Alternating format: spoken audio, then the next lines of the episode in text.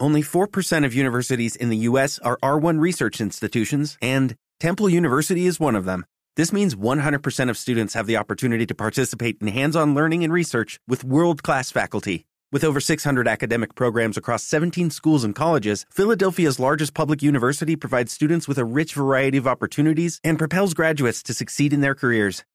Temple University. Schedule a campus tour today at admissions.temple.edu/visit. 44 minutos les habíamos anunciado, aquí está el ministro de la Defensa, que hay varios temas muy importantes con él esta mañana. Señor ministro Luis Carlos Villegas, buenos días, ministro. Buenos días, Néstor, a usted y a sus compañeros aquí en la mesa. De ¿Cómo va, ministro? días a los, Esos, esos micrófonos. a los tiene que- oyentes, Tiene que cogerlo por los cachos. eh, como todo. Exactamente. Eh, ministro, ¿qué información tiene usted sobre este cubano, sobre Raúl Gutiérrez? Este señor que dice que está en Colombia y que quiere matar a Petro y Timochenko. ¿Este señor le parece a usted creíble? Este es un testimonio que se originó en una captura de ese caballero en el eje cafetero hace, unas, hace unos meses, donde mm, se realmente se incautaron algunas evidencias de una posible conexión con células eh, extranjeras terroristas, cosa que él eh, negó. Eh, y también después eh, aparece con este testimonio de ayer que fue pues dado al aire en una reconocida emisora En dos, ministro. en dos y que eh, pues da una versión completamente novedosa que no estaba en los archivos de la investigación y que estamos investigando en cuanto a su veracidad. Eh, la Fiscalía General está realizando los interrogatorios a este cubano. Eh, la defensora de este cubano mm, pidió su evaluación médica, curiosamente. O sea, la propia defensora de, de este personaje pide Ah, la- que se le haga un peritazgo. ¿sí? La abogada defensora de él sugiere que él tiene un problema. Sugiere mental. que tiene un problema que hay que evaluar judicialmente. Entonces, eh, estamos, de un lado, reforzando como lo pidió la Fiscalía y como lo eh, de como debe hacerse según los protocolos de seguridad, las eh, los esquemas de las campañas, especialmente de las personas involucradas en este nuevo testimonio, eh, a través de nuevos anillos de fuerzas militares, a través de nueva presencia de la policía, eso ya se ordenó desde el día de, de ayer, y al mismo tiempo evaluando la veracidad de eh, las, las informaciones nuevas que nos da este caballero Raúl Pero, Gutiérrez. ministro, si le entiendo bien, el hecho de que la defensora misma, su abogada, pida una evaluación mental, querría decir o sería la confirmación de que estamos ante un loco, un charlatán. Pues ella, ella misma lo pidió, vamos a hacer esa evaluación, espero que la Fiscalía adelante ese trámite rápidamente eh, para poder descartar autenticidad del testimonio, pero por supuesto tendremos todos los cuidados. Pero hay algo, ministro, obviamente cuando estamos hablando de un cubano que dice que tiene vínculos internacionales,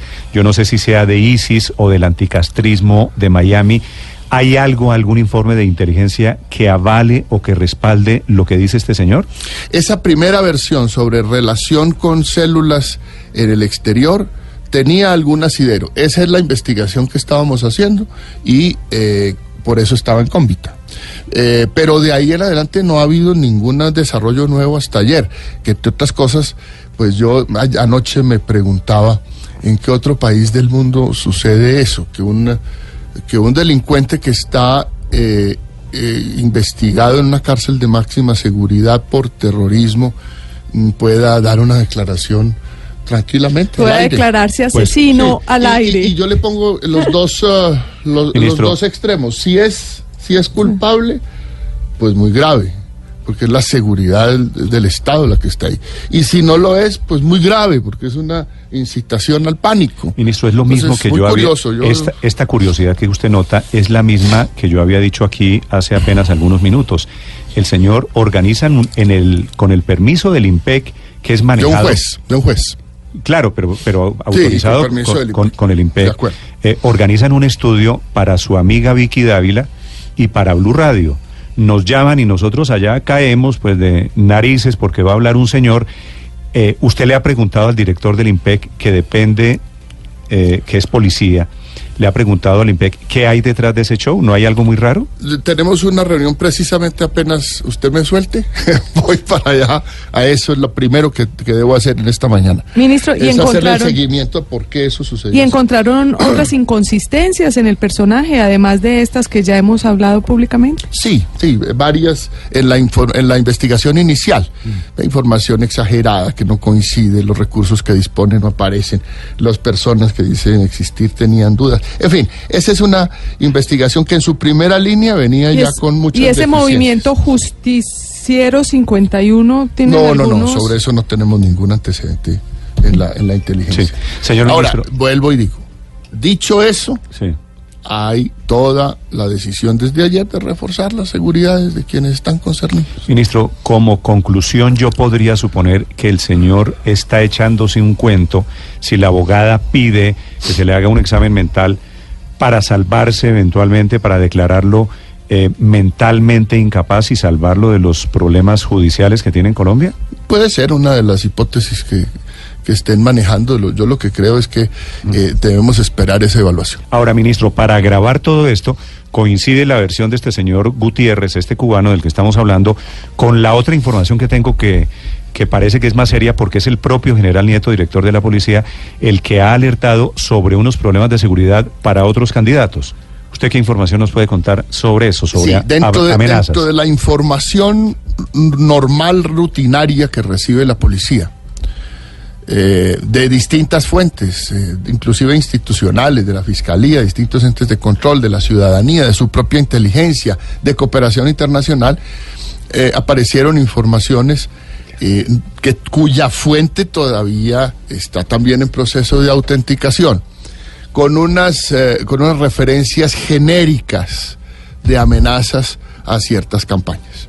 Y esa fue la información que se transmitió a los eh, esquemas de seguridad con una orden de refuerzo. Ya llevamos dos por el lado del tema anterior y eh, otras dos por el lado Sí, el de tema esta. anterior son Petro Timochenko. Y en este caso, eh, Iván Duque y Germán Vargas. Sí, esa, esa información alcanzó a decir el propio candidato Iván Duque que el director de la policía lo alerta porque le iban a meter un sobrebomba a la sede de su campaña. No, no es tan específico, es simplemente eh, una información que dice que podría atacarse una de las sedes, ni siquiera es con una intención personal. Pero repito, es una, una aseveración bastante genérica que está también en proceso de autenticación. No estamos todavía completamente seguros de que sea una información auténtica, pero se ha hecho el refuerzo. O sea, estamos, estamos en la etapa de por si acaso.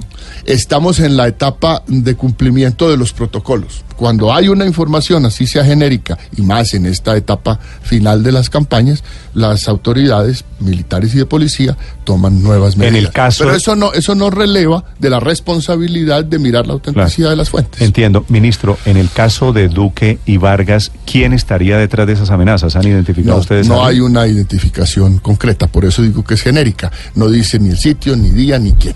Es una eh, aseveración en in genere, pero que genera O igualmente. sea, la el gobierno no tiene ninguna pista de quién le está amenazando o quién quiere atentar. No, eh, no tenemos sobre eso cosas concretas, pero eso no nos releva de, de reforzar la Bien. seguridad.